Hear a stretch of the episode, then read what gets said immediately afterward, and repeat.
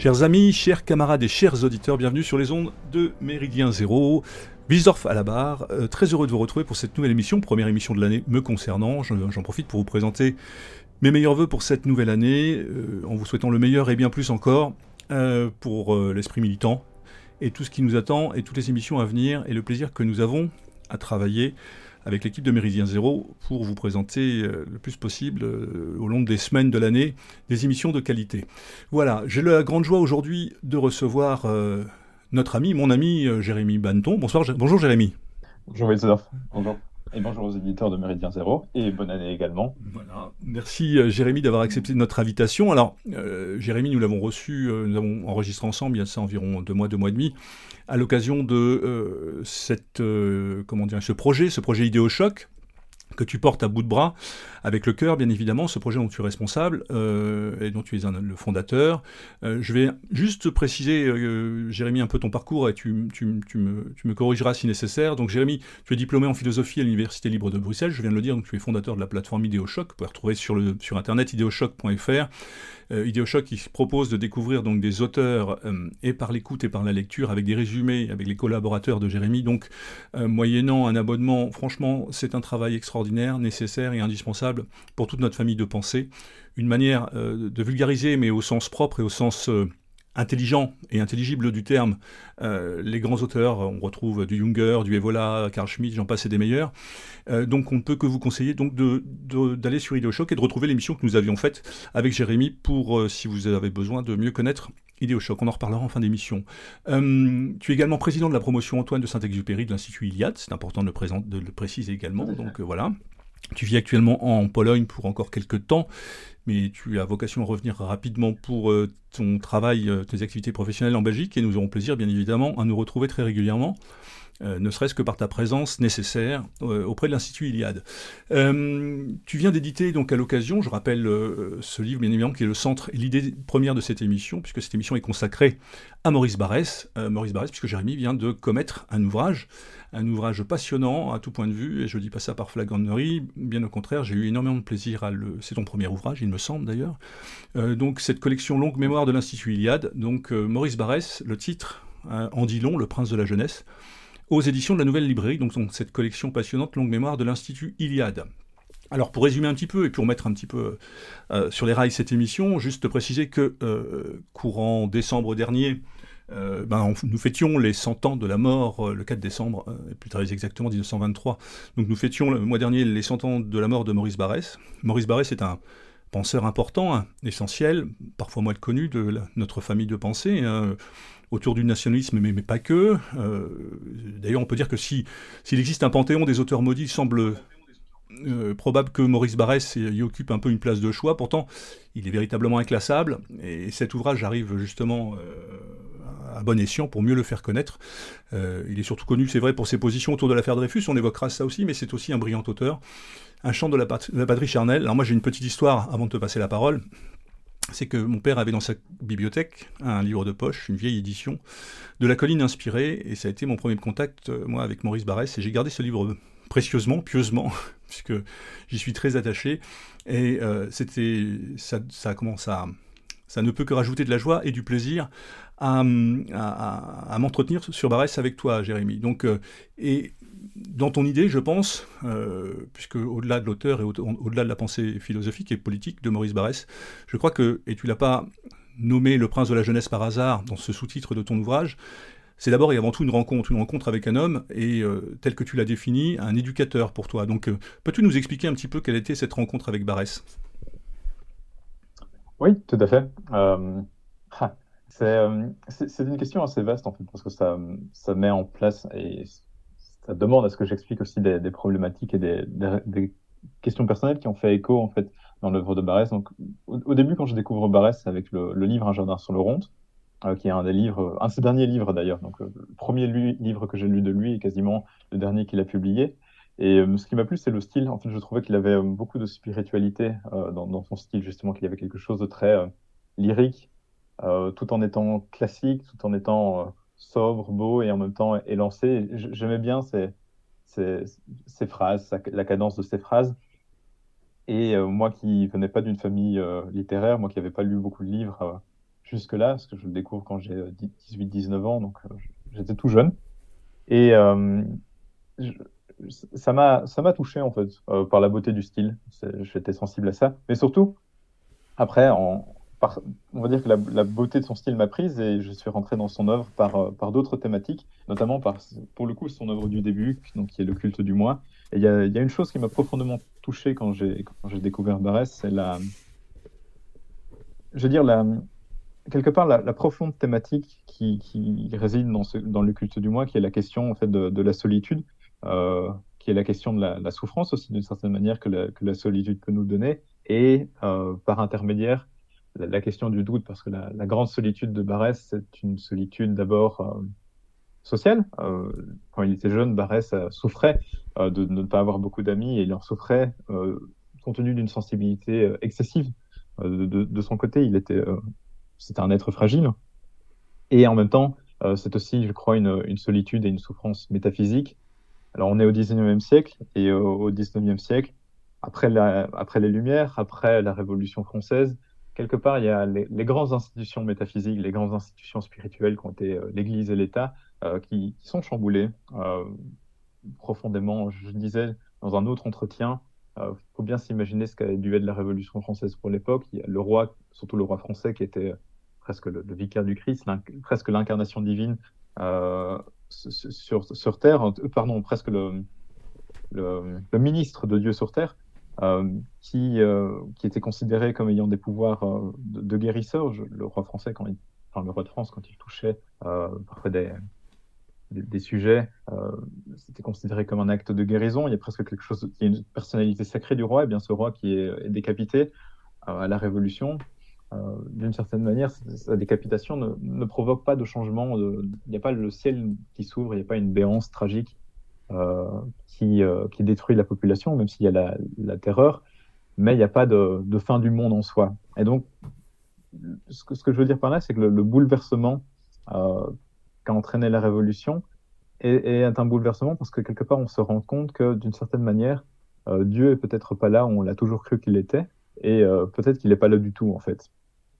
Et il y, a ce point d'interrogation, je crois, dans tout le 19e siècle, dont, dont Barès fait euh, l'écho, parce que lui, il arrive à la fin du 19e siècle, de, cette question de Dieu, c'est où est Dieu? Alors il y a le fameux fragment de Nietzsche dans Le Savoir, l'insensé, euh, où il, justement il arrive d'abord dans cette église en, hurlant où est Dieu, où est Dieu, et puis euh, on se moque un peu de lui et on dit mais et il dit mais Dieu est mort, nous l'avons tué.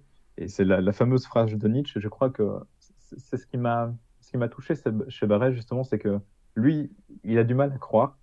Euh, c'est pas un croyant euh, au début. Puis il a du mal aussi à, s'attacher aux autres doctrines, euh, qui ne sont plus des doctrines religieuses, mais aux autres doctrines de la spiritualité que, sont la, qu'est la philosophie. Et euh, bah, là, il dit, mais en même temps, en philosophie, on a 46 000 doctrines différentes, on a des dizaines et des dizaines de définitions différentes du mot matière. Au final, c'est même quoi la matière, je sais plus ce que ça veut dire. Ça, d'ailleurs, il l'a dit dans un de ses premiers romans. Et il y, a, ce grand doute en fait qui habite euh, les débuts de l'œuvre de Barès. Et quelque part, c'est la question, euh, je crois, qui, euh, qui, fait la trame de fond de sa philosophie, si je puis utiliser le mot. Et ce qui a fait mon intérêt pour Barès, c'est que nous aussi, on est là au XXIe siècle avec en fait ces questions qui sont restées presque identiques, voire même qui se sont encore plus creusées. avec toutes ces questions de, de, de foi, de spiritualité, de, quelque part même la raison, on a l'impression que la raison aujourd'hui, ça ne veut plus dire grand-chose. Alors ça, on, l'a d'une part à cause des, des délires de, de, la gauche, on a l'impression qu'on raisonne à tout va, mais j'ai aussi cette impression-là, moi qui ai fait des études de philosophie, euh, lorsque je suivais mes cours, j'ai l'impression que j'avais des professeurs qui raisonnaient et qui établissaient des thèses, des théories, mais au final, tout ça était fait presque en touriste, en fait. Il y avait plus de... Il y avait plus ce caractère euh, un peu sacré qu'avait pu... Euh, que, le, métier de philosophes ou, de théologiens avaient pu avoir par le passé, euh, notamment au Moyen Âge entre autres. Et en même temps aussi, on, est là, il y a la question de la tradition qui se pose en, permanence, donc la question de notre enracinement, et on est perpétuellement déraciné par la modernité, euh, déraciné donc euh, du, fait qu'on n'ait plus nos traditions folkloriques, populaires, et du fait que toutes ces questions de, spiritualité, de foi, de sacré soient, soient devenues complexes. en fait, c'est la, la complexité, cette interrogation permanente euh, que j'avais en moi euh, tout jeune et euh, le reflet que je voyais chez Barès qui m'a qui m'a poussé en fait à m'intéresser à cet auteur. Parce que vraiment le culte du moi c'est mhm. oui, la première trilogie que Barès écrit. Le c'est toute la question est là en fait. C'est comment est-ce que comment est-ce que l'homme va s'en sortir? Oui, en fait, en fait, Barès, dans ta jeunesse, répondait, enfin, les interrogations qui pouvaient être les tiennes, effectivement, tu les retrouvais euh, autour de l'auteur, enfin, chez, chez cet auteur, qui est quand même, aujourd'hui, il faut quand même le reconnaître, un auteur tombé un peu en désuétude, qui est moins connu peut-être que des gens comme Charles Péguy ou autres, mais qui développe, effectivement, et qui, autour de qui, euh, il existe une véritable mystique. On peut parler de mystique chez Barès.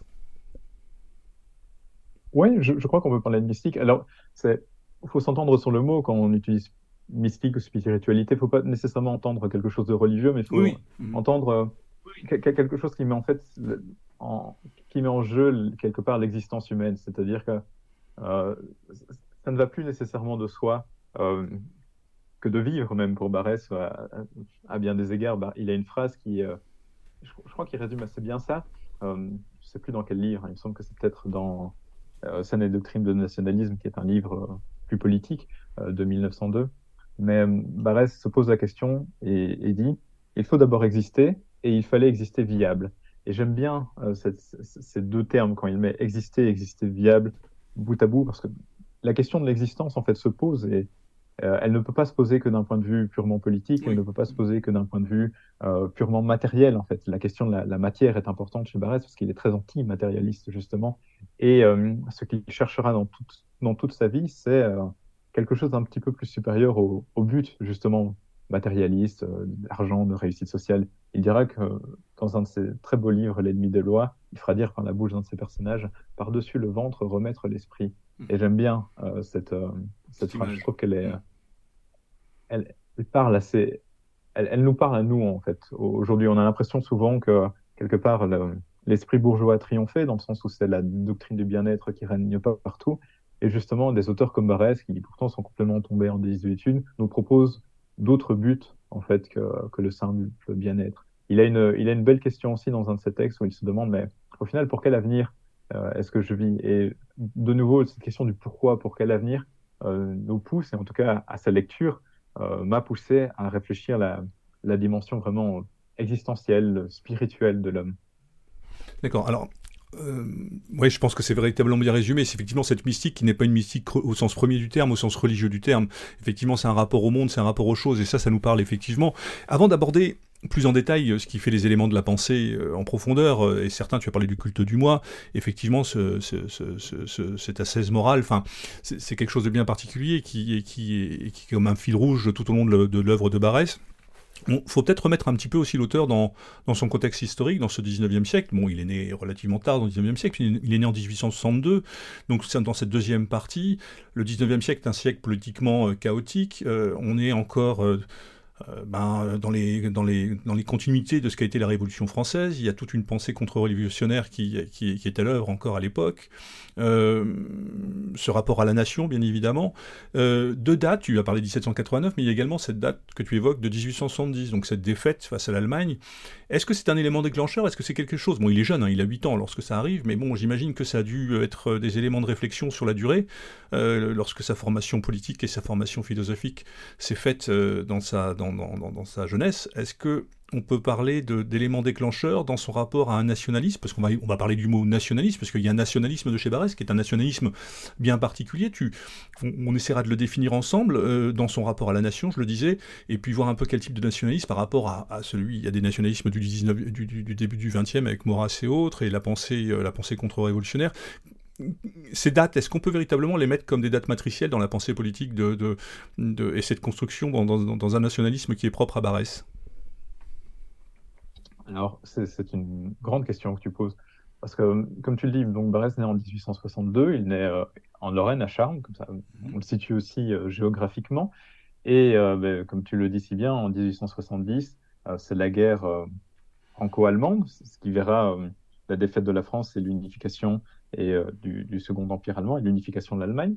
Et la, la, Lorraine fait partie, notamment pour les villes de, de Metz, Strasbourg, et, euh, et, de Nancy, je crois également, mmh, fait mmh. partie de ces villes qui sont prises et qui sont rattachées euh, à, à l'Allemagne.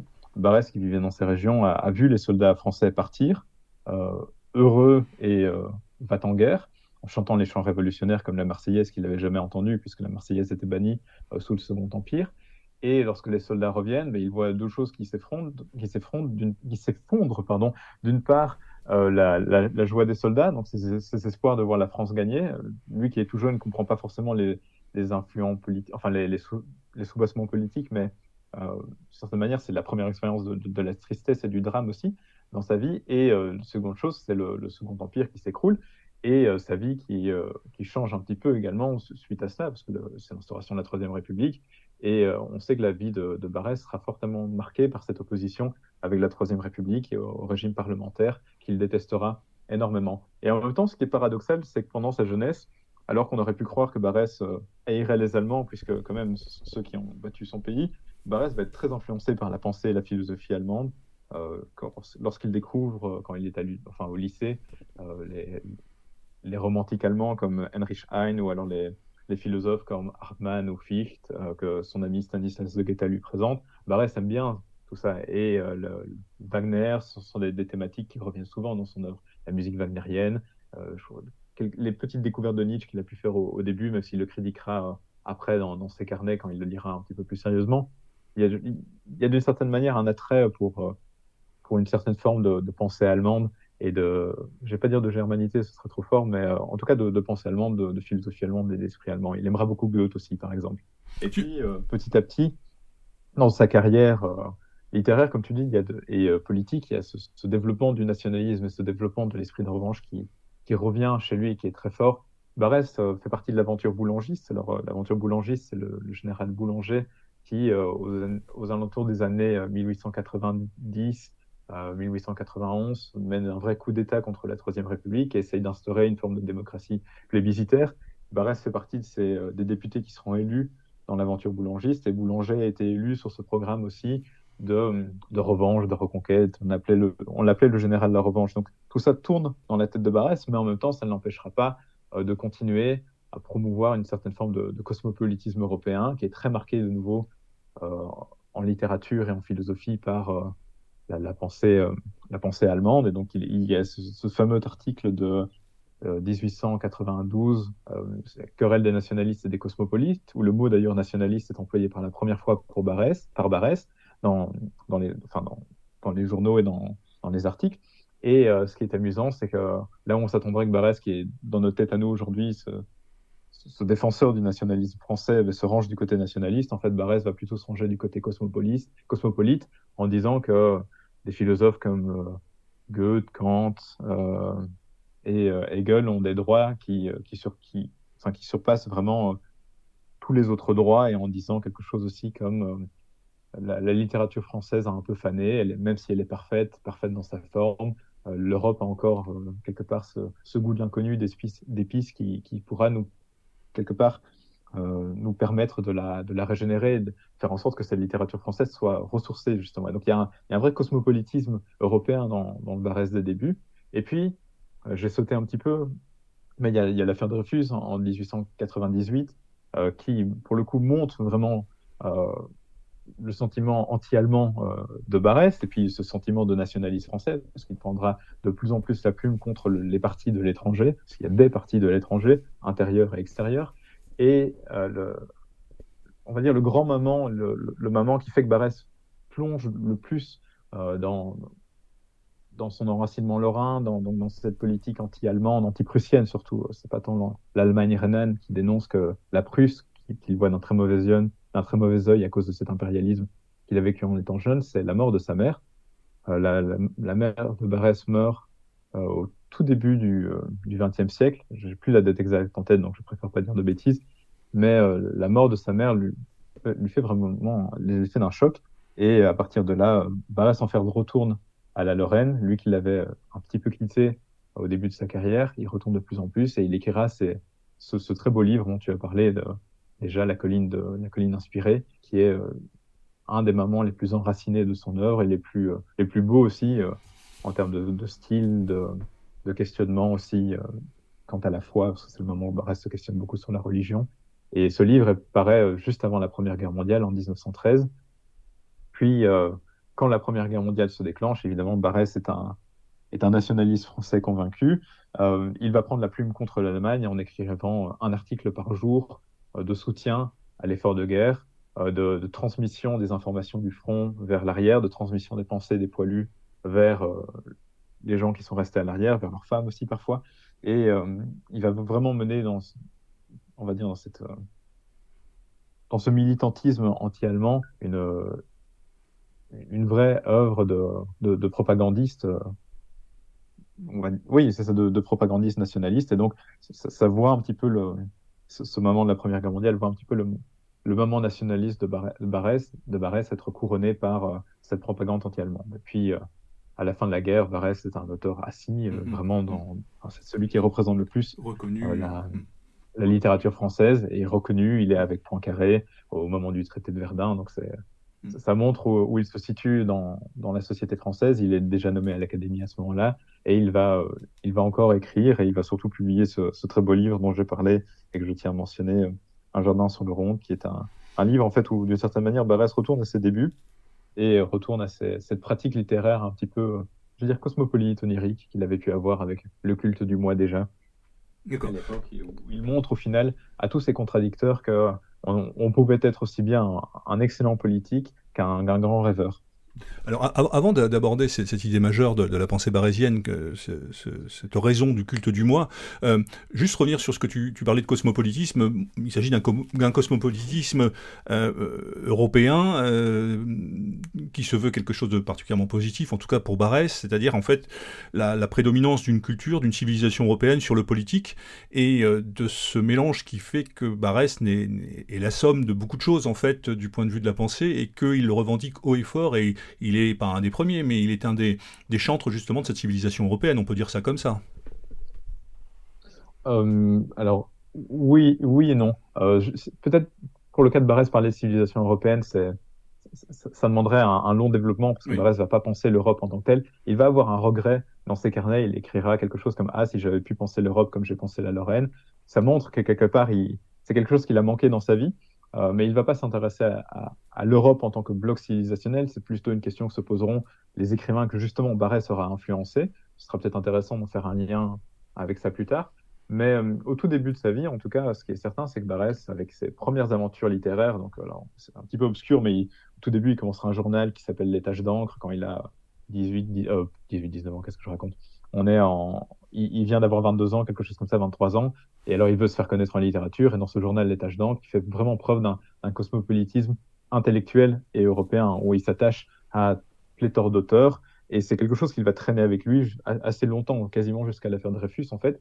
Mais comme tu dis, ce, cosmopolitisme européen, en fait, c'est très intellectuel, et c'est euh, c'est logique aussi dans la démarche de Barès, même s'il est nationaliste et qu'il se dira nationaliste et enraciné, enraciné lorrain, c'est-à-dire que son, grand but, en fait, c'est euh, la vitalité des lettres françaises, euh, du moins en littérature, et la vitalité de la politique française.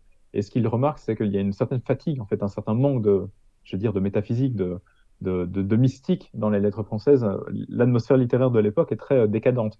On a les mouvements symbolistes, les mmh. mouvements décadentistes, de Mallarmé, euh, Huysmans, ce sont des auteurs qui sont pleins de plein de cette attitude un peu moribonde en littérature. Léon Blois aussi, notamment, oui, bien sûr. Euh, oui, et il y a Baudelaire aussi, enfin, ce, genre d'auteur où on se dit, bon, mais euh, en fait, où, est l'esprit, où est, quelque part cette, lumière qui, euh, qui fait qu'on a eu des grandes joies, de grandes extases, de, grands moments de transcendance, et même si ça affleure déjà dans certains poèmes de Baudelaire, c'est pas encore certain, et Barès, justement, euh, veut essayer de, revigorer euh, les lettres françaises, veut essayer de les respiritualiser.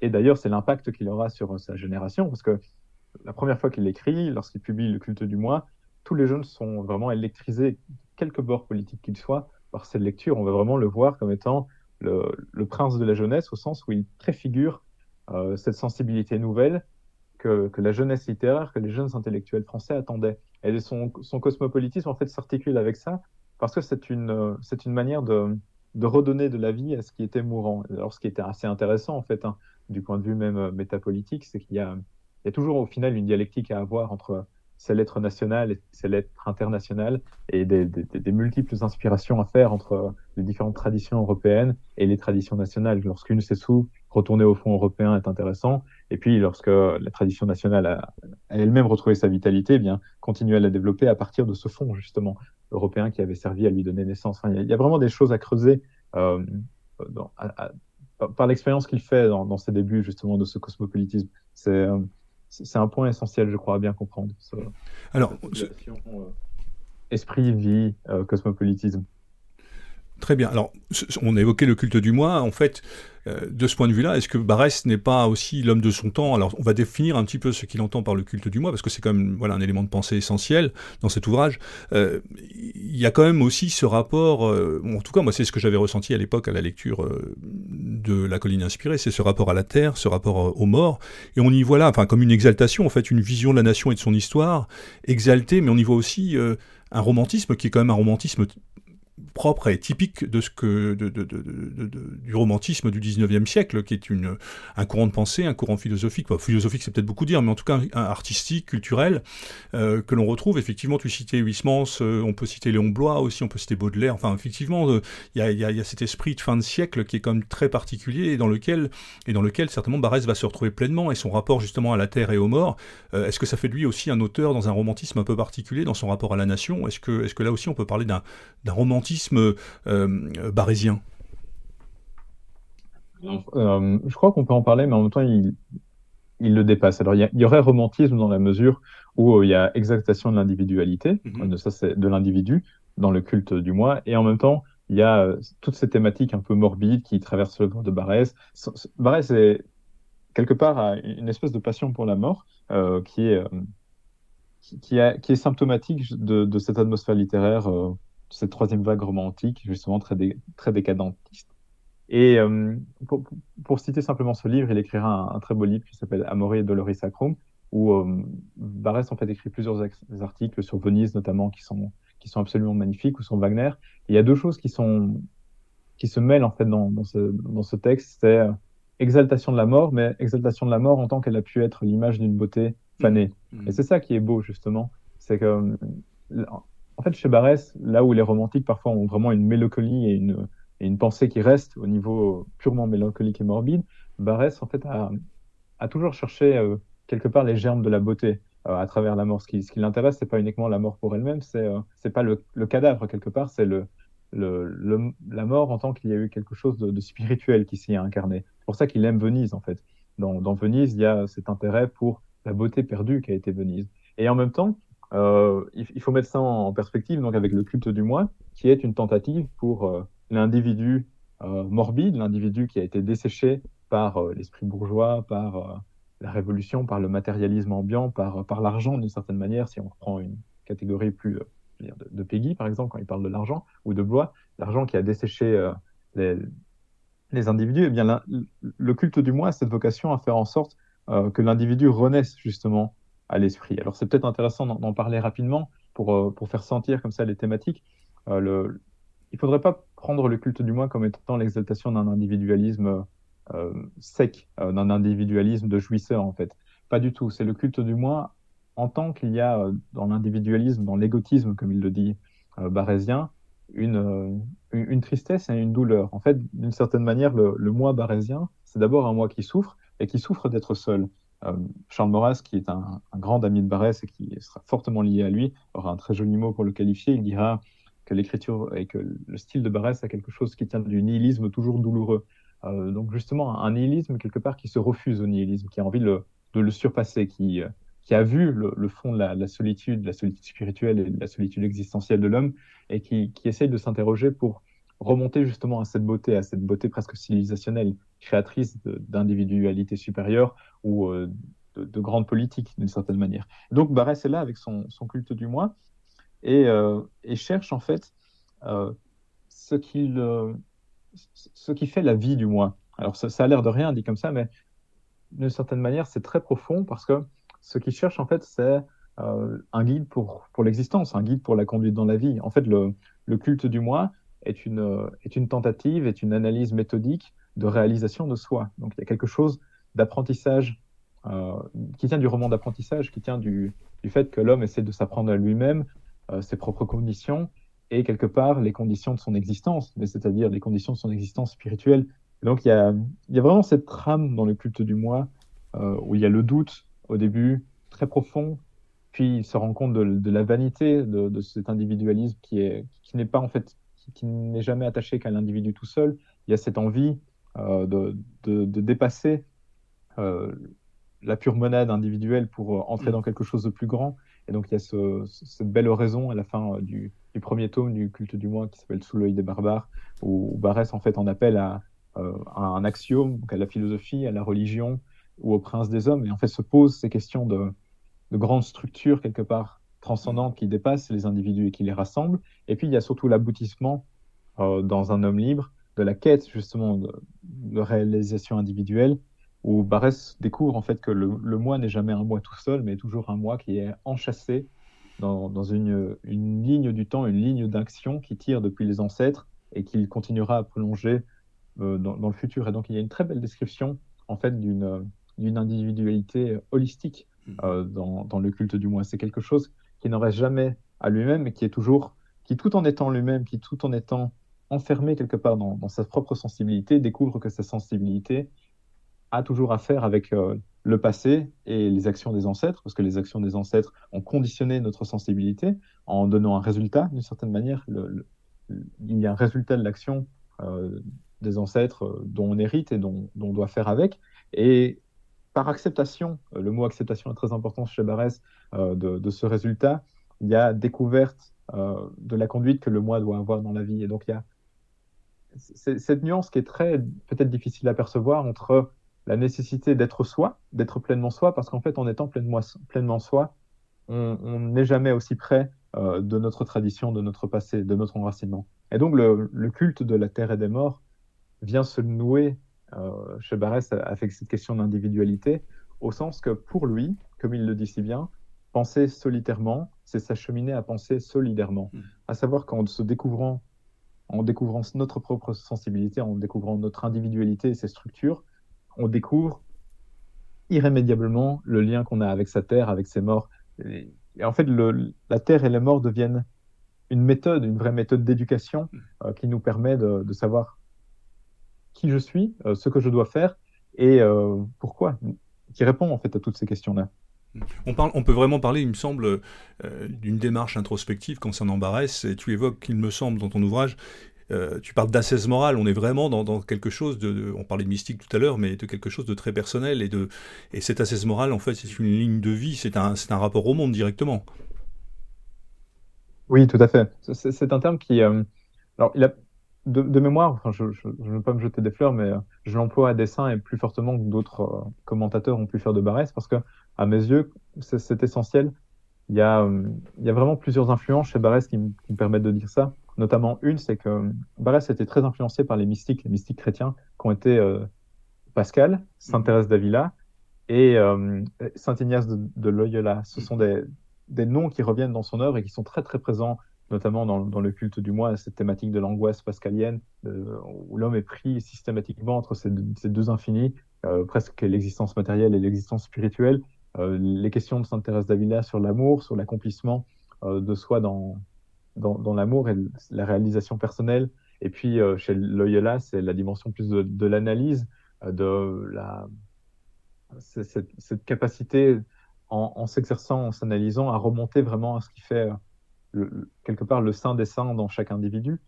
Et euh, justement, pour, pour Barès, en fait, il s'agit d'établir en fait des individualités qui soient fortes, vitales, enracinées. Et donc ces individualités doivent se soumettre elles-mêmes à une doctrine euh, tout aussi, euh, enfin, extrêmement disciplinée. Pour, pour Barès, il s'agit euh, de, de, vraiment en fait, euh, quelque part, reconnecter l'esprit humain avec ces, grandes, ces grandes structures que, que nos ancêtres nous ont léguées.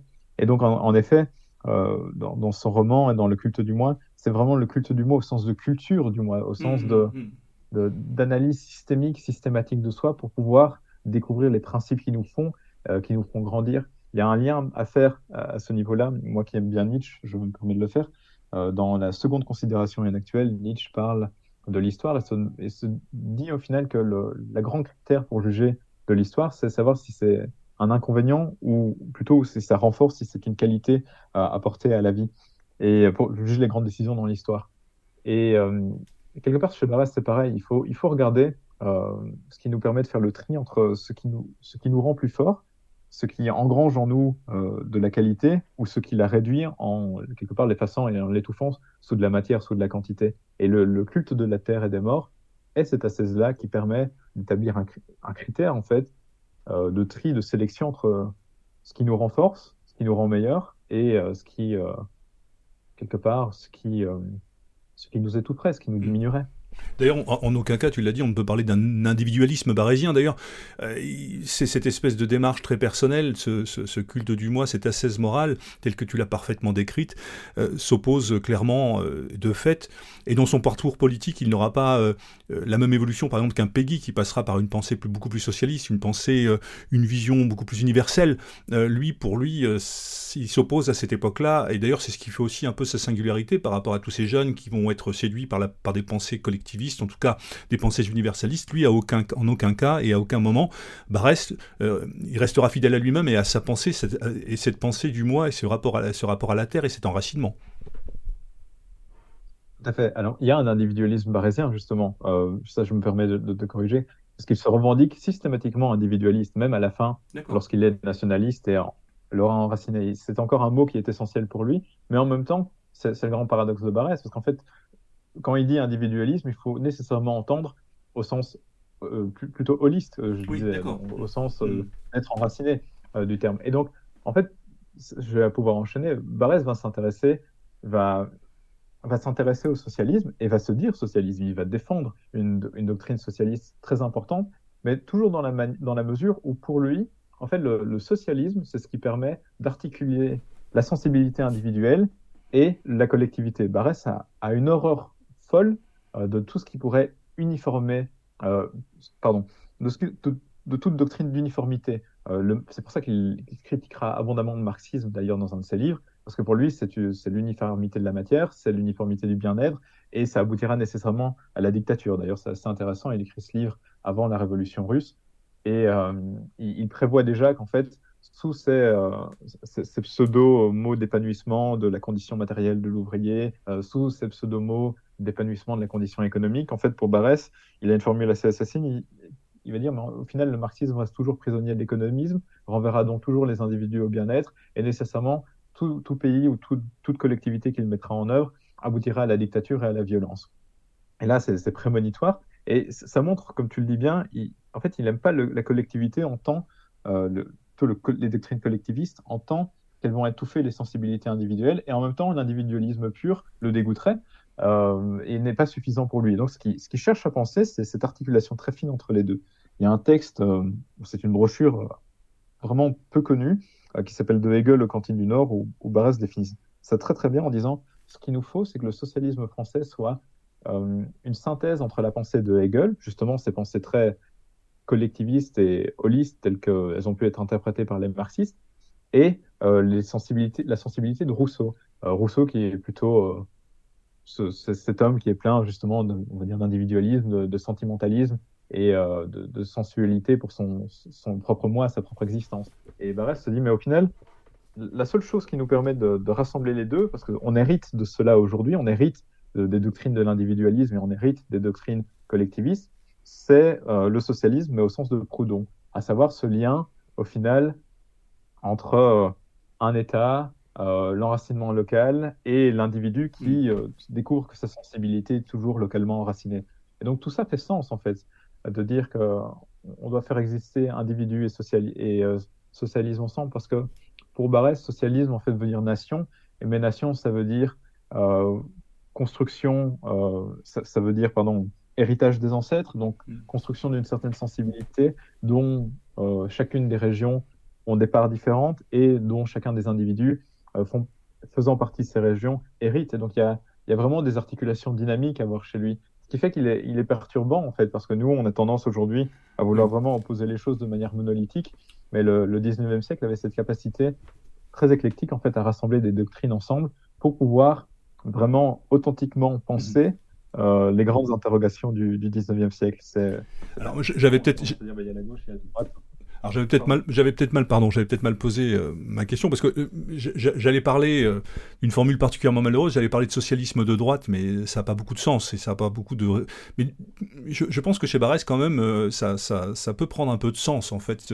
si on regarde ça avec notre époque et si on essaye de comprendre ce qui était la sienne, on peut peut-être parler de de, de, de, cette dimension sociale et de ce qui fait les valeurs, les valeurs de la droite et qui, qui peuvent être importantes et qui sont essentielles. Alors effectivement, moi je n'opposais pas individualisme à, à universalisme parce que, comme tu l'as dit, il va rejeter effectivement euh, le marxisme en bloc, euh, mais il y a cet attachement, il y a toutes ces dimensions sociales et cet attachement au peuple qui est essentiel d'ailleurs dans, la, construction de la pensée euh, barésienne, et sur laquelle d'où j'avais pensé à, à, proposer cette, cette, définition de socialisme de droite qui, j'en conviens, est quand même particulièrement malheureuse.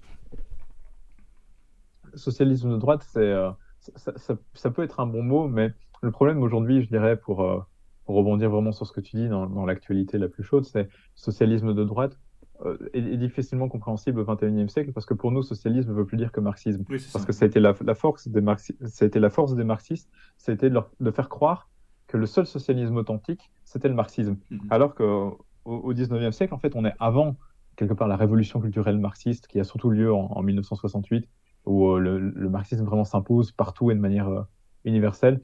Mais le, euh, au, XIXe siècle, en fait, le socialisme, c'est a encore euh, ce, cette polysémie, quelque part, encore un sens sémantique qui est très, très large. Il y a, les socialistes marxistes, il y a, euh, il y a Georges Sorel avec son mhm. socialisme révolutionnaire, il y a le socialisme proudhonien, il y a les socialistes anarchisants, euh, que pouvaient être Bakounine ou Kropotkin, même qui sont plus des anarchistes en tant que tels. Et donc tout, ça, en fait, foisonne.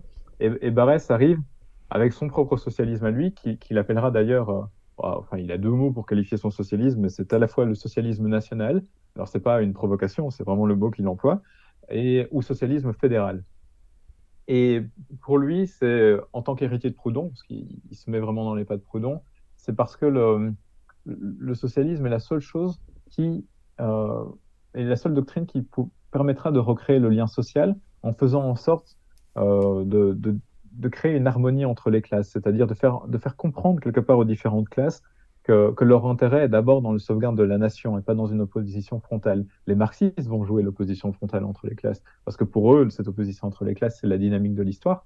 Mais par contre, pour, euh, pour, un, pour un Barès, euh, il y a une limitation à avoir du capitalisme qui est certaine, parce qu'en fait, le capitalisme et donc les grands bourgeois doivent être soumis aux faits politiques. Donc il y a vraiment une envie de diminuer euh, le fait économique et de remettre par-dessus le fait politique, et en même temps de montrer aux, ouvriers français que leur, en fait, leur grand ennemi, ce n'est pas les bourgeois en tant que personne, ce n'est pas l'industrie dans laquelle ils travaillent, mais c'est plutôt le, ce capitalisme international qui, euh, détruisant les intérêts français, qui détruisant euh, les, les, liens sociaux entre les individus qui rendant les choses beaucoup plus mécaniques, c'est un petit peu cette époque de la grande machine quelque part, eh bien, les quelque part les, euh, les prolétarisent en tant que tels. Et donc il y a, cette envie de d'en finir avec le capitalisme international pour pour découvrir à travers le socialisme vraiment le nationalisme en tant que tel, c'est-à-dire la réorganisation du fait social autour euh, de l'intérêt commun. Ce qui, se lie d'ailleurs très très bien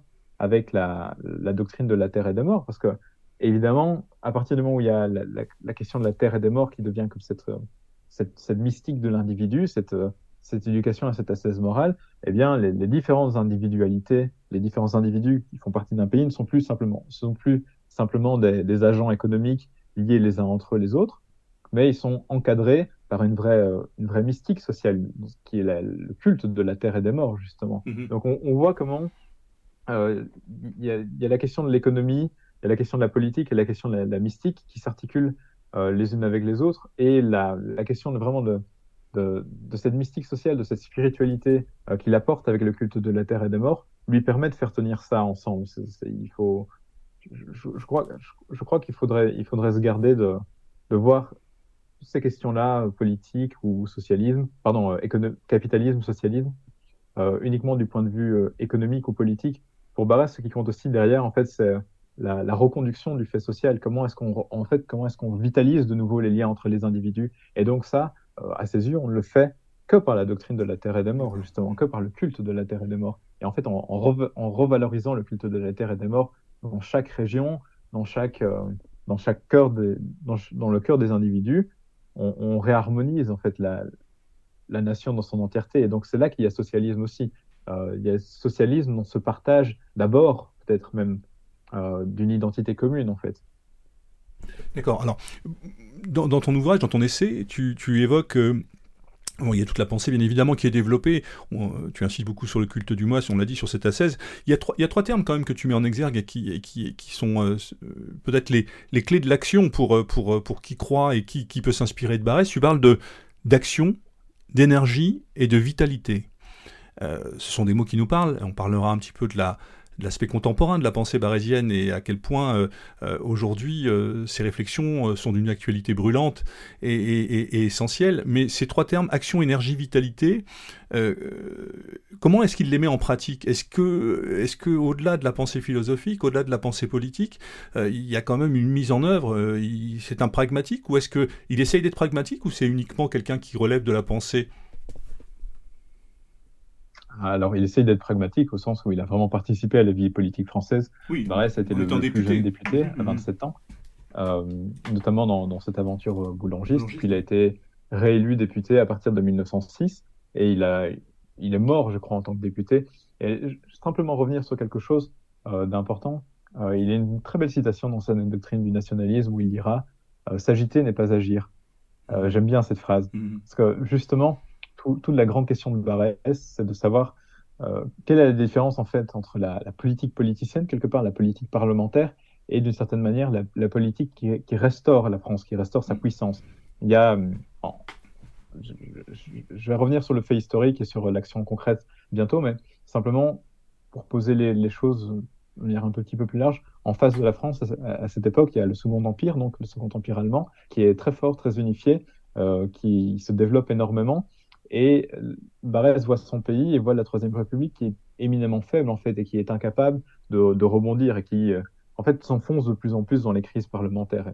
tout le, tout le rôle politique de Barès a été de dénoncer justement ce parlementarisme. Il a été très anti-parlementaire, il était très anti-bourgeois pour ces raisons-là, parce que pour lui, l'agitation en fait de la politique française n'est pas l'action politique, justement, l'agitation de la politique française, ça, n'a été que des scandales d'argent, ça n'a été que mm-hmm. des scandales monétaires. Donc, pour rebondir sur euh, sa, biographie, pour nouer ça avec le fait biographique, Barès, quand il est élu euh, à 27 ans, donc en tant que député boulangiste, siège en fait à l'extrême gauche et aura à, cœur de, dénoncer, euh, justement, à partir de ses positions sociales et déjà nationalisantes, tous ces grands bourgeois et tous ces parlementaires qui ne cessent de se mouiller dans, les dans, dans des scandales. Et il y a notamment un grand scandale qui, domine un petit peu la, carrière politique de Barès, c'est la dénonciation du scandale de Panama. sans rentrer dans les détails, euh, Barès s'affrontait euh, à cette époque à son ancien maître de philosophie, qui était Auguste Burdeau, euh, qu'il a d'ailleurs passé, dont il a d'ailleurs dressé un portrait au vitriol dans Les Déracinés.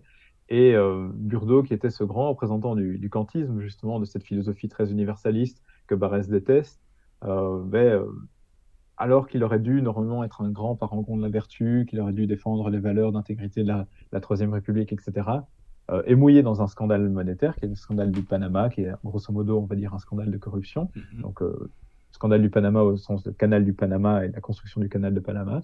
Et Barès dénonce tout ça en, montrant bien, en fait, quelque part, l'amalgame qu'il y a entre euh, ces doctrines universalistes qui sont incapables de répondre moralement euh, à l'action politique et en fait qui, quelque part en ne donnant pas vraiment de sens concret et pratique euh, aux vies, en ne donnant pas d'objectifs, en, ne rassemblant pas les, les intérêts autour de l'intérêt français, donc en, ne faisant pas cette exégèse qui passe par le culte du moi, etc.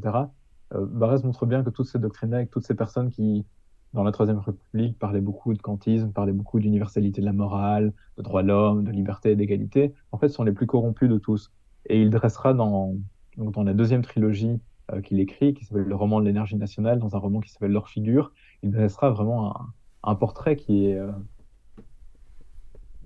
J'ai pas de mots pour dire à quel point il, est, violent euh, pour l'époque. C'est du niveau du pamphlet.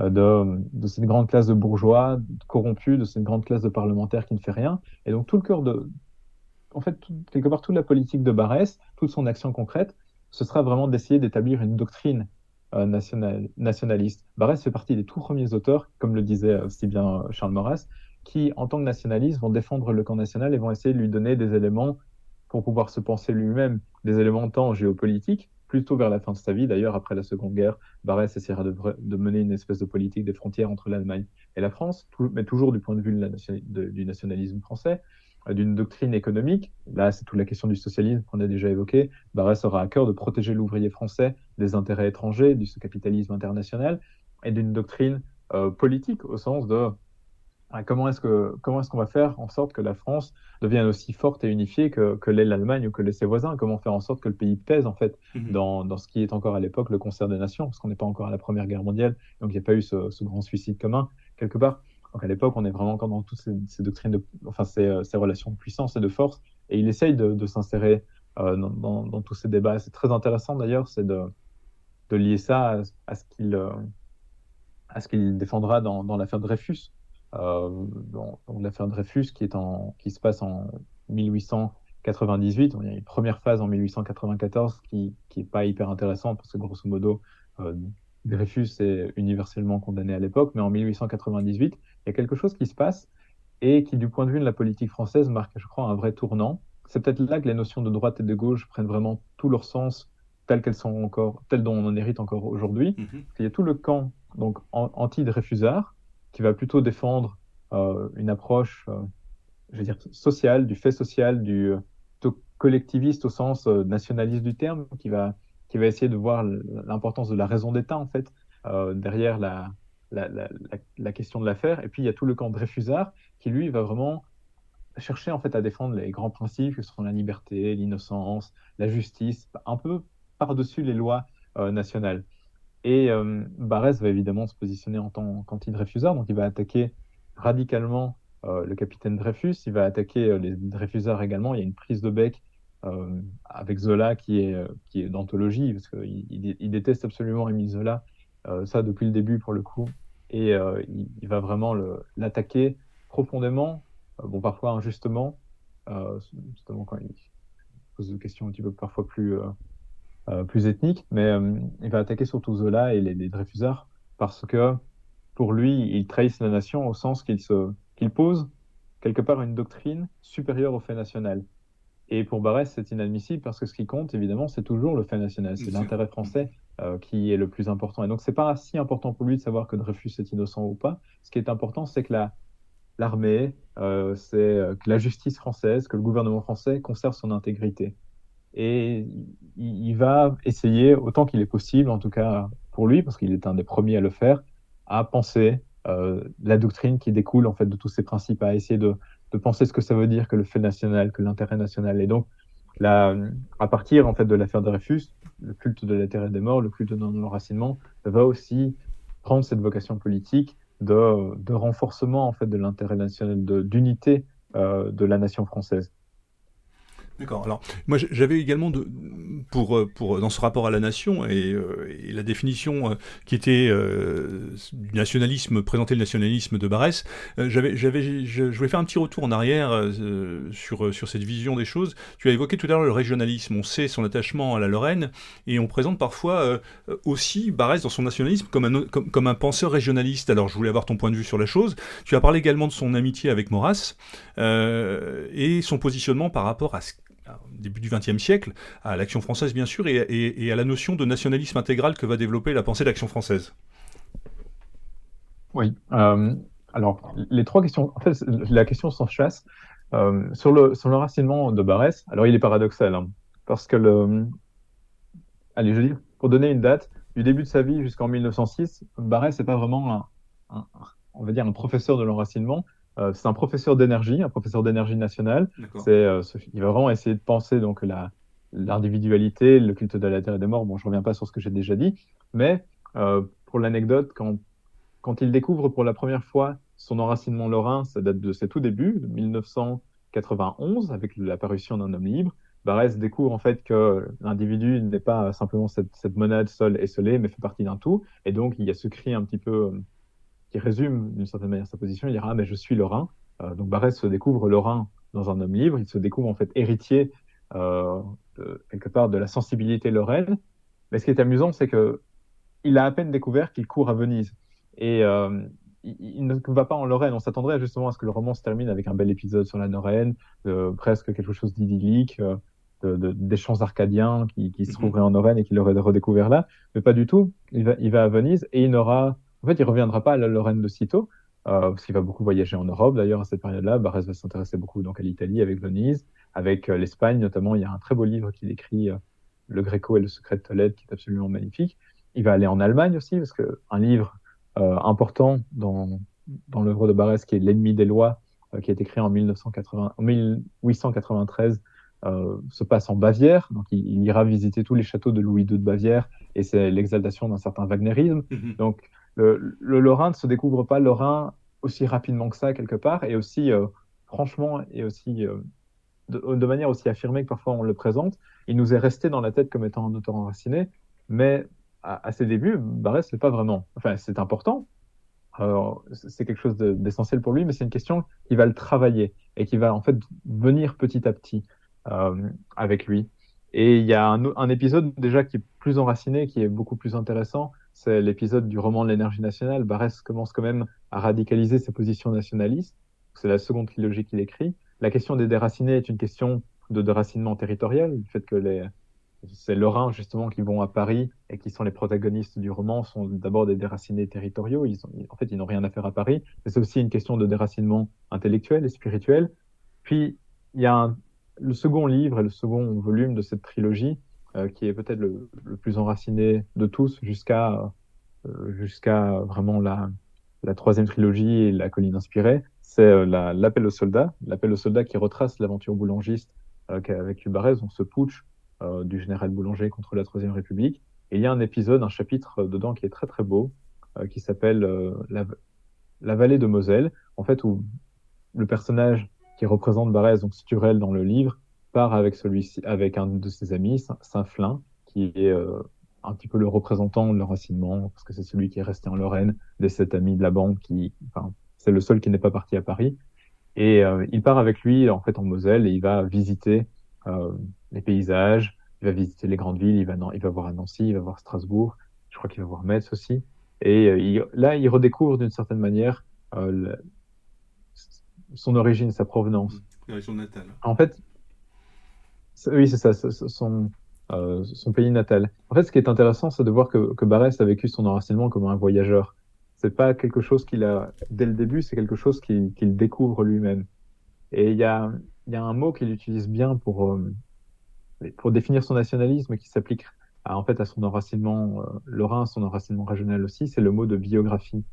en fait, biographie, Barès parle souvent qu'il faut voir son nationalisme comme étant une biographie, mais c'est presque au sens d'une généalogie. En fait, c'est en retournant en soi-même, on voit de quel héritage l'on a, on voit quelle sensibilité on a hérité, on voit quelle action a, nous a précédé. Et donc, petit à petit, en fait, nous qui ne sommes rien, parce que les hommes modernes ne sont rien, ne sont plus des déracinés, mais par généalogie, par analyse de soi, on retourne à cet enracinement. Et on découvre, en fait, en même temps qu'on retourne à cet enracinement, les, structures sociales, mmh. les structures politiques qui, est, euh, qui nous ont toujours portés et qui, qui nous ont toujours quelque part euh, défini.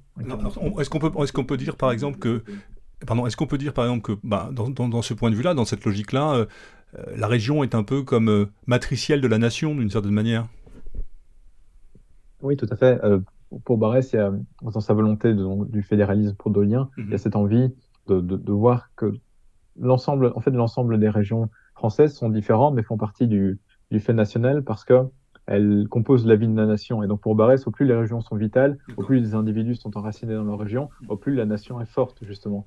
Mais tout l'objectif, en fait, et c'est tout, tout l'objectif de sa doctrine politique plus concrète, c'est de, de, montrer à chacune de ces régions que son intérêt est dans l'intérêt français. Et donc il y a toute une analyse très fréquente et qui est lancinante dans ses livres euh, du, donc de l'héritage lorrain, parce que la Lorraine n'a pas une histoire facile avec la France, elle n'a pas appartenu mm-hmm. directement à la France, ce n'est ce n'est qu'au XVIIIe siècle, euh, si je ne me trompe pas, qu'elle rejoint la France. Et euh, Barès montre qu'en fait, euh, les Lorrains découvrent que leur intérêt en tant que survie, en tant que, petit, petit, duché, petite région, était au final plus dans la France que dans l'Allemagne ou que dans d'autres pays. Et c'est, comme tu dis si bien, il y a cette articulation entre nation et région qui est, essentielle. Et qui permet, et là je vais passer à la seconde partie de ta question, qui permet en fait de nuancer le, ce nationalisme barésien du nationalisme maurassien, parce que le nationalisme barésien est très organique en fait. C'est, il considère vraiment que chaque peuple, au sens de région, euh, chaque, chaque, race, comme il le dit, parce qu'à l'époque, le terme n'a pas encore le mm, mot. La connotation. Euh, enfin, le, terme a encore un sens polysémique et il n'a pas encore le, sens négatif euh, qu'on donne aujourd'hui, mais quelque part, tous ces différents, toutes ces différentes individualités qui habitent ces régions, toutes ces différentes sensibilités, donc, quelque part, on, en fait la biographie, on fait sa biographie de soi, on découvre ces sensibilités dans ces régions et on voit que les, euh, les, individus, les collectivités locales soignent d'une certaine manière le système politique, euh, comme, comme si la, la politique n'était toujours que l'émanation d'une certaine sensibilité. Pour Barès, la question du sentiment est vraiment essentielle. Et donc la, la, la, politique, en fait, soigne d'une sentimentalité, soigne d'une sensibilité. Elle émane euh, d'une certaine manière d'être, de sentir. Alors que chez Maurras, par exemple, la question du nationalisme intégral est, est une question beaucoup plus d'institution. Chez Maurras, c'est euh, je, veux je veux détruire la monarchie parce qu'elle est bonne pour la France, comme un théorème. Et la question est posée de manière mathématique chez Maurras. C'est euh, ah, je regarde que, la France était plus, que la France était plus forte en fait euh, lorsqu'elle avait une monarchie. Mhm. Les ennemis de la France avaient peur et n'osaient pas entrer à l'intérieur d'elle, enfin ne pouvaient pas entrer à l'intérieur de, de, la société française quand on était sous une monarchie. Et donc j'en déduis qu'en fait l'aboutissement du nationalisme c'est la monarchie parce que la monarchie est la, la seule capable de vraiment défendre authentiquement l'unité euh, de, la, société française. Et donc, Maurras va radicaliser, ces questions euh, en, vraiment en défendant l'institution de la monarchie jusqu'au bout. Il n'a pas transigé une seule minute, mmh, mmh. alors que Barrett, justement, un peu, est plein de doutes et d'hésitations. Il, y a, il y a ce débat entre les deux qui est, qui est vraiment très intéressant. Euh, je, je, vais peut-être revenir à ce que ce que Barès disait euh, de, de, la monarchie, même dans une lettre qu'il écrit à Georges Valois, euh, Barès dira euh, que le, pour lui, Versailles, c'est quelque chose qui pue l'idéalisme déjà. Mhm. Euh, il préfère beaucoup plus cette, cette, vie populaire, cette vie locale. en fait, ce qu'il veut dire par là, c'est pas tant, euh, enfin, c'est une attaque contre Versailles, mais c'est pas tant une détestation de la monarchie et de, de la fin de la France, mais ce qu'il veut montrer, c'est que d'une certaine manière, la, la, fin de, la fin de la monarchie française, depuis au moins Louis XIV, prépare déjà euh, la politique jacobine et révolutionnaire, en fait, cette concentration des pouvoirs, cette euh, évacuation des aristocraties locales et euh, cette évacuation à Versailles des aristocraties locales, parce que Louis XIV essayait de, vraiment de, les mettre en cage dans Versailles. pour Barès, ça signifie d'une certaine manière la fin de la vitalité locale et régionale. Mm-hmm. Donc il y a, y a, une pensée beaucoup plus organiciste. Il faut que tout soit enchâssé à son échelle. Alors qu'avec la, la, monarchie euh, de Louis XIV et avec la politique révolutionnaire et jacobine, on a vraiment cette tendance à établir une loi sociale pour tous de manière systématique.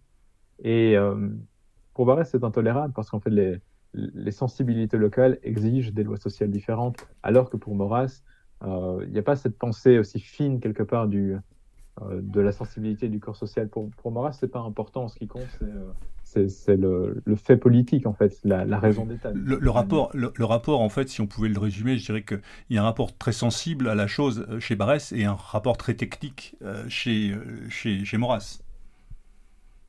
Oui, oui, tout à fait. évidemment, il faudrait nuancer parce que oui, Maurras a quand même mm. parfois certains moments de, quand même, de sensibilité, notamment le Maurras esthétique. Est un être Maurras, c'est aussi un poète, donc il a, il a cette sensibilité. Tout à fait. Tout à fait, tout à fait. Et euh, enfin, je veux dire, ces beaux poèmes que sont, euh, et ces beaux recueils de poèmes que sont la balance intérieure, la musique intérieure, ou d'une certaine manière ces contes philosophiques que sont les chemins du paradis, sont pleins de cette sensibilité, mais il n'a pas le même rapport que Barès, parce que pour Barès, la sensibilité, c'est le fait, c'est quelque part, c'est presque le fait politique premier, mmh, c'est mmh, mmh. qu'on ait des sensibilités différentes en fonction des endroits où on se trouve, et donc une pensée très circonstancielle, très relative, relativiste, pardon, très localisée, donc fait qu'on ait des sensibilités particulières en fonction des endroits où on se trouve, exige des politiques différentes, exige des, lois différentes presque. Et il y a, quelque chose, c'est presque, très germain d'une certaine manière de penser comme ça, de penser euh, de manière locale, localisée. Euh, il n'y a pas quelque chose de commun fait pour tous. Chacun, il va un petit peu d'une certaine manière avec son propre avis, sa propre sensibilité. Oui, il y a, un, intérêt de, de, Barès pour tout ça. Et il y a une critique chez lui euh, de, la raison et de l'intelligence d'ailleurs qui est essentielle.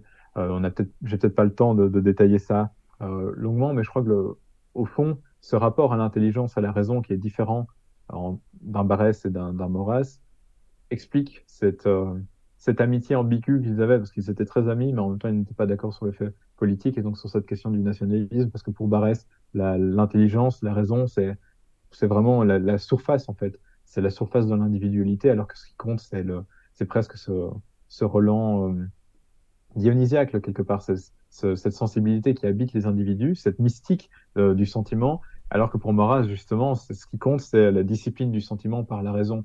Et là, on, voit qu'il y a vraiment euh, deux. En fait, il y a deux versants différents du nationalisme, il y a deux possibilités différentes du nationalisme qui s'expriment. Il y en a peut-être une, autre à rajouter, euh, si on rajoute le socialisme révolutionnaire d'un Georges Sorel, par exemple, où là, il y a aussi une forme de nationalisme différente encore. Et euh, là, je trouve que pour, rester sur Barès et sur Maurras, sur cette question du rapport à la, raison, au sentiment, on a quelque chose, on, a une explication de leur relation. D'accord. Alors, pour, euh, avant de terminer cette émission, euh, je l'ai dit en début de notre entretien, le mois de décembre a, marqué les, donc les, les, 100 ans de, la disparition de, Maurice Barrès, donc, qui a été fêté diversement, mais quand même de manière très très timide. On sent quand même que Enfin, Barès est victime, on va le dire, d'une réduction à Hitlerum pour le moins. Son nationalisme, son populisme euh, n'est quand même pas spécialement euh, très en vogue. Et pourtant, euh, et pourtant, il mériterait quand même, parce qu'il nous parle, euh, il y a là quelque chose de très actuel. Euh, bon, ça peut paraître bateau de le dire, mais on, finira notre émission là-dessus tout à l'heure en, parlant un petit peu les perspectives et la pensée, et la pensée barésienne, justement, pour, pour, pour notre temps et son actualité. Mais aujourd'hui, il est victime véritablement d'une espèce d'omerta, de, chape de plomb, une réduction sur, sur des principes qui sont quand même pour le moins discutables. quel est ton point de vue là-dessus par rapport à... Parce qu'il y a quelques ouvrages qui sont sortis, mais habituellement, on aurait peut-être pu imaginer quelque chose de beaucoup plus conséquent. Euh, de, quoi, de quoi Barès est-il victime aujourd'hui encore en 2024 depuis quelques jours? Alors, je crois qu'il est victime en 2024 de, de la même cabale qui avait déjà commencé juste après sa mort. Mm-hmm. Il y a le fameux procès surréaliste euh, de 1923 où Barès en fait est jugé euh, par les, grands surréalistes de l'époque. Il y a Breton, Aragon, il y a aussi Drive, La Rochelle d'ailleurs qui est encore proche de ces milieux-là. Il y a Malraux, etc. Et mm-hmm. en fait, il y, a une, il y a une condamnation de l'œuvre de Barès pour, euh, pour deux raisons, de la part de ces, personnalités qui tendront, sauf Mondrieux, à être euh, d'ailleurs des personnalités de gauche, voire communistes, euh, c'est la condamnation de... En fait, pour eux, il y, a une distinction entre le premier Barès, qui est le Barès un peu romantique, rêveur du culte du moi, très cosmopolite, qui leur plaît, et puis il y a le second Barès, qui serait le Barès nationaliste, qui en fait s'est trahi d'une certaine manière. Et il y a une condamnation de la part de ces personnalités-là du, du, du Barès euh, nationaliste au nom des principes que le premier Barès avait apparemment établis. Ce qu'il voit pas, en fait, c'est la continuité, justement, qui est à rechercher dans euh, ce que j'expliquais au début, à savoir le, mhm. le culte du moi, comme Euh, bah, avec la nécessité du culte des morts, etc., la cesse morale. Bon, je reviens pas sur ce que j'ai dit.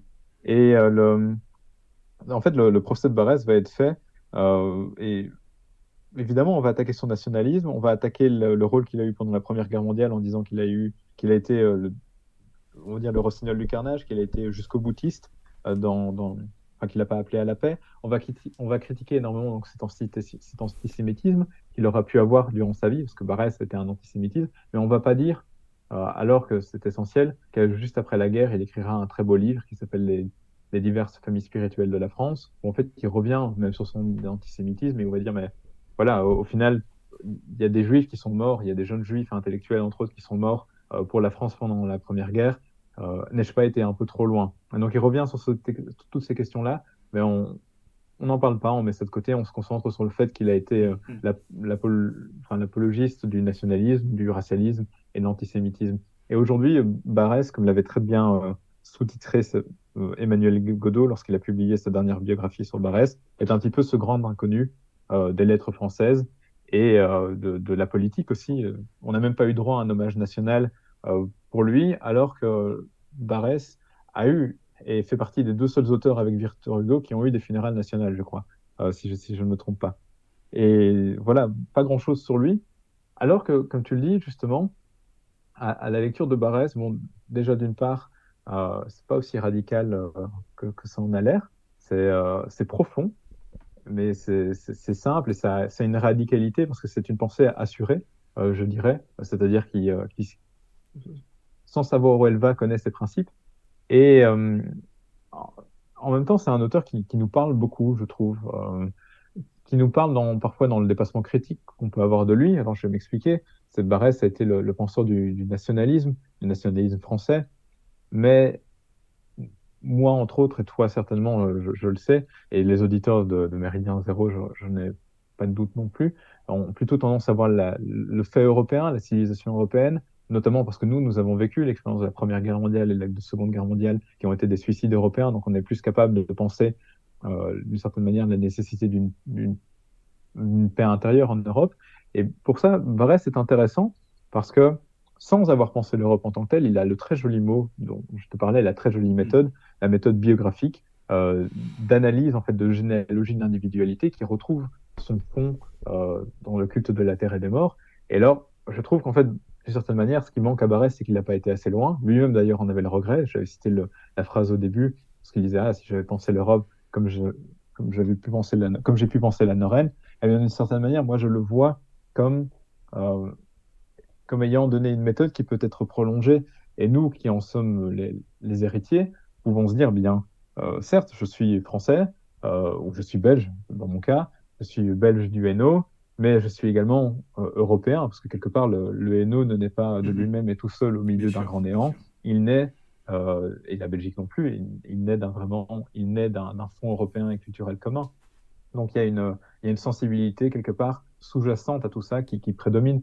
Et donc il y a quelque part, je crois qu'avec la, la, méthode barésienne, on pourrait retrouver euh, cette unité et civilisationnelle de l'Europe en se disant et en se posant chacun comme des Français d'Europe, euh, des, des, Belges d'Europe, des Allemands d'Europe, des Polonais d'Europe, parce que d'une certaine manière, la sensibilité commune à toutes ces différentes patries, ça reste une sensibilité d'être européen qui remonte aux, racines gréco-latines. Et il y a le, le second point euh, qui, qui, me fait regretter euh, de la quelque part de, la cabale qui est toujours menée contre Barès, c'est euh, je trouve que Barès est un auteur excessivement sensible, euh, qui, qui, est rempli de doutes, qui est rempli de subtilités, de paradoxes, et qu'on on ne lui fait pas droit personnellement à exprimer euh, ces paradoxes, donc ce qui est une injustice déjà en tant que telle, mais également même pour nous, euh, comme, je l'avais dit, je crois que la, modernité, son plus grand défaut, c'est de faire de nous naturellement des êtres déracinés par, euh, la société de consommation, par notre euh, difficulté à nous attacher à une religion qui, l'air de rien, nous enracine aussi spirituellement. Et Barès, justement, quelque part, nous, prend vraiment euh, par la main pour nous mener dans le chemin de ses doutes et dans, dans ces chemins parfois qui ne, qui ne mènent nulle part, mais euh, dans ces chemins qui, qui, restent intéressants et qui sont nécessaires pour qu'une individualité, pour qu'un qu homme en fait densifie euh, son, son, propre raisonnement et puisse en fait trouver la, la voie qui l'accomplisse vraiment, parce que quelque part le but de la vie humaine, c'est toujours de s'accomplir soi-même, de devenir ce que l'on est. Absolument, et euh, à mes yeux, c'est pour ça que j'avais insisté sur le mot d'éducateur, Barès participe vraiment de ça. Oui, en fait, il permet d'affirmer, de revendiquer une singularité au milieu de quelque chose de beaucoup plus large et beaucoup plus vaste que nous partageons avec d'autres. Et ça, c'est vraiment très important. Et c'est là, tu m'as enlevé le mot de la bouche, si j'ose dire, tu parles de l'œuvre de Barès comme une éducation. Je crois que tu l'as parfaitement résumé, en ce sens où tu parles d'une. Il invente une archéologie du passé ouverte à l'avenir, ce qui permet véritablement d'avoir euh, des jalons, une grille de lecture, une grille d'analyse qui est toujours d'actualité. Oui, tout à fait. Il y a vraiment ce, cette dimension très importante dans son œuvre euh, de, on, on, fait souvent de Barès le penseur traditionnel, mais justement dans cette articulation passé-avenir, en fait, Barès va toujours avoir à cœur de ne jamais faire de la tradition quelque chose de muséal. -hmm. Donc, c'est ce qui est intéressant avec les, les auteurs de, de, ce type, justement, euh, c'est qu'ils ne sont pas euh, quelque part sclérosés. Ce sont des auteurs qui, qui détestent en fait les, les positionnements préconçus, préfaits. Euh, ce sont des auteurs qui, en cherchant en fait une conduite dans la vie, une voie d'être, articule en fait naturellement cette dimension passé-futur et nous pousse nécessairement à les dépasser. Donc je crois que le, le, le plus bel hommage qu'on peut faire à Barès, c'est en fait de d'en être un disciple critique. Je parlais de Rio La Rochelle tantôt, mais de Rio La Rochelle adorait Barès, mais c'en est un disciple critique également, parce qu'il critiquera durement le nationalisme barésien. Et en même temps, son attitude par rapport à Barès, je crois que c'est le plus bel hommage qu'il aurait pu, qu'il aurait pu lui rendre, parce que euh, il lui a ouvert les yeux, en fait, je veux dire, Barès a ouvert les yeux de Drieux, comme il, comme il ouvre les miens aussi, euh, à la nécessité qu'il y a de, de, continuer les choses. Et c'est vraiment ce que je trouve en fait beau et si simple dans, dans la question de la tradition, telle qu'il peut la décrire, c'est euh, cet aspect de continuation qu'on qu doit maintenir. En tout cas, un grand merci, euh, Jérémy, de nous avoir fait partager cette passion ta passion pour Barès, cette passion qui nous parle au cœur et qui nous permet et qui nous, nous oblige en quelque sorte à, la lecture, à la redécouverte de cet auteur, comme on l'a dit, qui revendique une véritable singularité, mais qui, qui nous oblige en quelque sorte à, légitimer, enfin, en lien avec notre engagement au quotidien. Et je crois que c'est un auteur à redécouvrir. Et, j'espère que les auditeurs de Méridien Zéro, au travers de cet ouvrage, je, cite, donc dans la collection longue mémoire de l'Institut Iliade, Maurice Barrès, le prince de la jeunesse, euh, était quelque chose, je pense, pour toi. Enfin, ce sentiment, alors c'est peut-être quelque chose, euh, voilà, ça n'a pas grand-chose à voir avec l'émission de ce qu'on vient de dire, mais j'ai l'impression que si j'ose dire, je, te connais un petit peu, on se connaît un petit peu, tu t'es un peu mis en règle avec Barès en écrivant cet ouvrage, je me trompe ou pas? Il y a quelque chose comme un... Tu lui rends quelque part ce qu'il t'a donné, on sent cette passion, et c'était... Enfin, euh, il y a beaucoup de romantisme euh, et, beaucoup de passion, beaucoup d'amour, et j'ai l'impression que véritablement cet ouvrage, c'est quelque chose que, qui était nécessaire pour toi. Oui, euh, tu me prends un petit peu de cours avec cette question plus personnelle, mais... Je m'en excuse. Non, non, non, pas du tout. C'est intéressant. Mais d'une certaine manière, en fait, euh, m'a vraiment beaucoup aidé. Hein. Euh, comme je le disais au début, euh, j'ai pas eu la chance, en tout cas, parce que j'habite en Belgique et j'habite dans une famille qui était, enfin, je, suis né dans une famille qui n'était pas intéressée par la littérature ou les idées politiques. Et donc, j'ai pas eu la chance de, découvrir toutes ces questions de, tradition, de spiritualité. Ce sont, sont, des éléments que j'ai vraiment découvert par moi-même. Mm-hmm. Et euh, en, effet, le, en fait, quand, quand je découvre Barès, il me donne une quantité euh, de clés, de clés littéraires, de clés euh, stylistiques, d'écriture, de clés spirituelles, de, de questionnements auxquels, comme je dis, parfois il ne répond pas toujours. et en fait, il, m'a vraiment permis de, de, comprendre que la, quelque part la dimension de, comme on, parfois je, je l'ai dit tantôt, du voyage, de, l'itinéraire personnel était la dimension la plus mm. essentielle et qu'en fait, il fallait mener cet itinéraire personnel jusqu'au bout. Et c'est la grande qualité d'un auteur, on le reconnaît à sa sincérité, je crois, au fait qu'il ne, ne, ment pas, euh, qu'il transige, transige, pas avec sa propre individualité. Et Barès n'a jamais transigé justement avec son individualité. Il s'est, il s'est jamais mis en scène, il n'a jamais essayé de mentir sur ce qu'il était, sur ce qu'il n'était pas. Euh, s'il souffrait, il disait qu'il souffrait. Il n'essayait pas de, d'inventer euh, une fausse joie. le grand questionnement de Barès à la fin de sa vie, c'est sur la religion, par exemple. Dans La colline inspirée, il y a ce très très beau dialogue à la fin entre euh, l'Église et la prairie, mhm. l'Église qui représente l'institution, l'ordre catholique, la prairie qui représente un peu cette, euh, cette vitalité païenne, locale, qui, est, qui nous parle du fond des âges. Et ce que j'aime bien en fait dans ce dialogue, c'est d'une part ce que les deux se disent, la prairie qui dit à l'Église, tu auras toujours besoin de moi parce que l'ordre a toujours besoin de vie, et l'Église qui répond, mais la vie a toujours besoin d'un ordre, sinon elle court dans tous les sens et elle court à sa perte. Et il n'y a pas de solution. Euh, et je, crois que, ça c'est mon avis personnel, hein, mais je, crois que ce qui est difficile à comprendre aujourd'hui euh, pour beaucoup d'entre nous, en fait, c'est qu'on vit une époque euh, qui est pleine de nihilisme, mais qui est pleine de nihilisme qui appelle à être dépassé parce qu'on en est tous malheureux. Et ce qui fait qu'on a une époque qui est pétrie de doutes en fait et de questionnement. Et la, notion de questionnement est, importante à travailler. Il faut, en fait, il faut laisser le questionnement ouvert quelque part mmh. pour que la pensée puisse euh, se réexprimer, trouver des chemins à partir de nos traditions locales, à partir de la continuité qu'on fait euh, de nos héritages multiples, à partir de notre sensibilité. Euh, je crois que la, un beau leg que moi j'ai eu, en tout cas, de, de ma lecture de Barès, c'est la, la, redécouverte de la passion du feu, comme lirait dans, ses, mmh. dans son livre. Euh, d'ailleurs du même titre. Et euh, ce feu de la passion, cette importance de, de plonger vraiment presque totalement dans, dans ce que l'on est soi-même, sans, sans limite et sans retenue, c'est, euh, je crois que c'est essentiel. merci beaucoup, Jérémy. de nous donner l'énergie suffisante pour continuer notre, notre propre grande tradition européenne. En tout cas, merci pour ces mots très forts et très justes, très sensibles, qui, qui ne peuvent que inciter nos auditeurs à découvrir cet ouvrage, cet essai, qui est un essai court, dense et concis, nécessaire sur Maurice Barrès. En tout cas, pour moi, ça a été une véritable découverte. Moi qui ne connaissais Barrès essentiellement que par La colline inspirée, quelques textes pris à droite à gauche, euh, ça m'a permis euh, euh, de sentir et de palper, je dirais, une pensée, une pensée singulière et, qui nous parle au quotidien et qui, qui est véritablement à redécouvrir. Et j'incite clairement nos auditeurs à se procurer cet ouvrage. Avant de nous quitter, Jérémy, peut-être parler deux mots d'Idéochoc, faire un petit point. On s'était vu il y a trois mois de ça, quand on avait fait, euh, juste après le lancement qui était de septembre dernier d'Idéochoc, peut-être faire un petit point et savoir où en est Idéochoc, ce, projet, euh, ce super beau projet que tu portes, euh, que tu portes à bout de bras depuis maintenant quelques mois avec tes collaborateurs. Oui, ben, merci pour le, la petite dédicace sur, par rapport à Idéochoc. Alors, simplement pour tout le monde sache, donc c'est une plateforme de formation en ligne chaque semaine, on propose un livre qui a vocation à être condensé en un concept euh, clé, essentiel, qui donnera naissance ensuite à un texte euh, et à un podcast d'une vingtaine de minutes en, général sur des thématiques diverses. Et euh, bah, Idéo Choc avance. D'une part, on est toujours là après trois mois.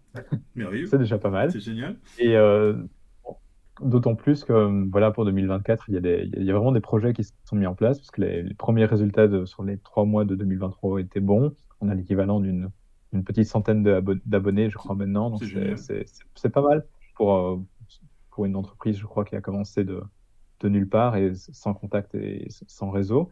Et, euh, et voilà, pour 2024, maintenant, le, programme est, est, conséquent. Il faudra faire un nouveau site internet, il faudra euh, faire une application pour mobile. Donc, tout ça est dans, dans les cartons, on travaille dessus déjà. On va agrandir également l'équipe d'auteurs pour proposer toujours plus de thématiques diverses et variées pour euh, réjouir les auditeurs.